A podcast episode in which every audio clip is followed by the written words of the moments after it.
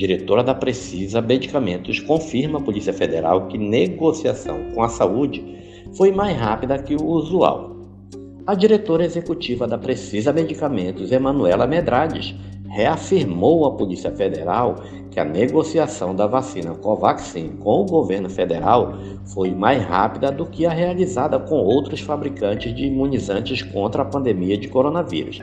Segundo ela, o motivo é que o laboratório Bharat Biotech da Índia e a empresa intermediária aceitaram todas as condições do Ministério da Saúde. Abre aspas. O contrato que o Ministério na época nos passou como minuta nós não discutimos em momento nenhum alterações, exclusão ou ajuste. A gente acatou 100% do contrato que a pasta nos apresentou, fecha aspas, afirmou ela à Polícia Federal em 12 de julho. Declarações semelhantes foram prestadas por ela à CPI da Covid no Senado.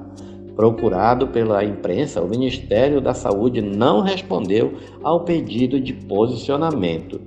Diferente, né? Na contramão do que as outras produtoras, representantes, vinham fazendo muito e pedindo que o Ministério se responsabilizasse pelo produto e que, enfim, houvesse, por exemplo, pagamento antecipado.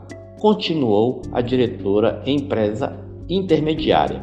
Emanuela disse que a Precisa atuou de modo contrário aos outros fabricantes da vacina contra a pandemia do novo coronavírus.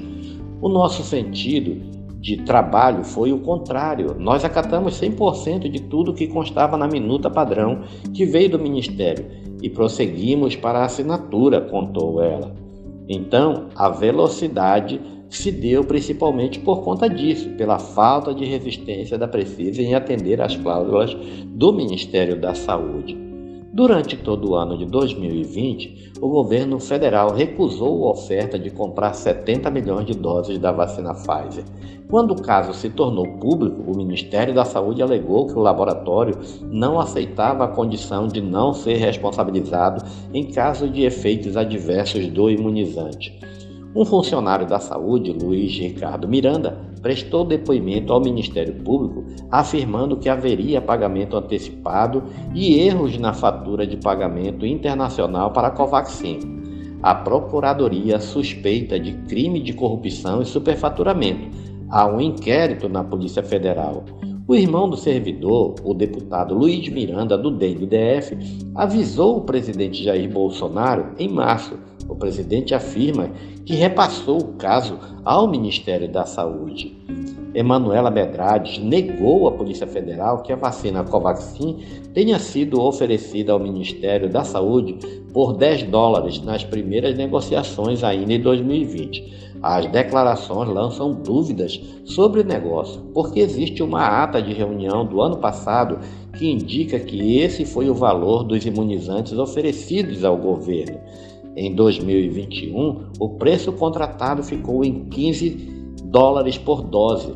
O contrato foi fechado em 25 de fevereiro deste ano. Previa 20 milhões de doses ao custo de 1,6 bilhões de reais. Nenhuma dose de vacina foi entregue e nada foi pago pelo governo. Mas depois que os episódios se tornaram públicos, em junho e julho, a pasta cancelou o contrato. No depoimento, Emanuela disse que a primeira fatura de pagamento, a chamada invoice, foi enviada à saúde em 22 de março. No entanto, em 16 de março, houve a primeira tratativa com o Ministério, disse a diretora.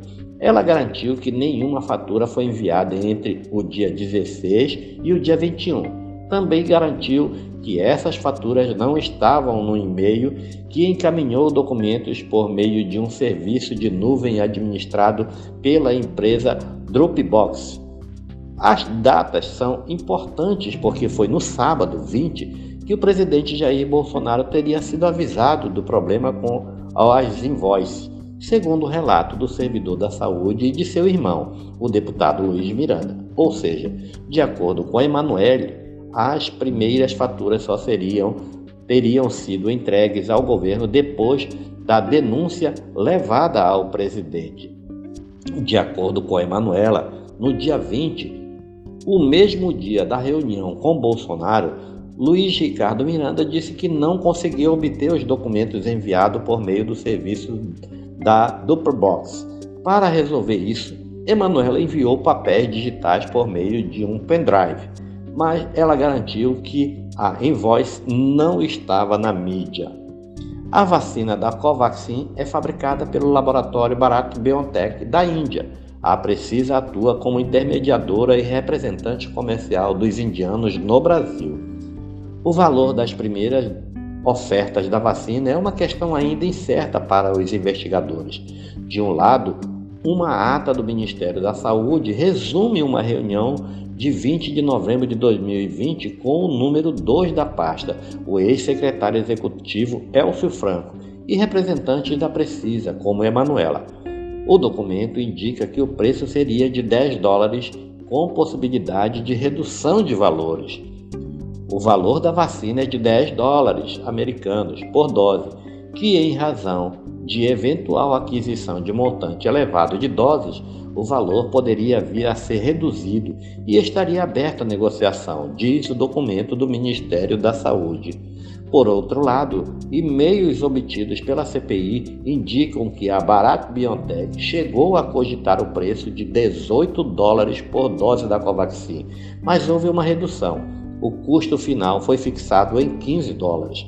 Segundo versão da diretora técnica da empresa, Emanuela Medrades, a empresa buscou um desconto ainda maior para que o valor chegasse a 10 dólares. No entanto, a tentativa de barganha não teria dado certo.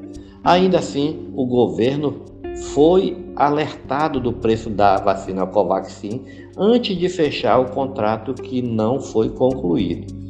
Segundo Emanuela Medrades, disse a Polícia Federal, o preço de 15 dólares incluía o frete dos imunizantes, além do seguro e dos impostos. Ela disse que, após pedido do Ministério da Saúde, o valor do seguro e do frete foi estimado com base em uma regra de três, matemática. No depoimento ao Ministério Público, o servidor Luiz Ricardo Miranda disse que estranhou o fato de a fatura prever o pagamento antecipado das vacinas.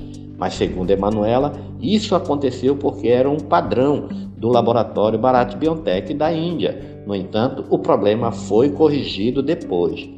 A invoice teria um erro. Em vez de um lote de 4 milhões de doses, estavam previstas apenas 3 milhões de doses. Segundo Emanuela, isso aconteceu porque a seguradora disse que só poderia cobrir um valor que não ultrapassasse 50 milhões de dólares. Este é mais um podcast do site newsrondônia.com.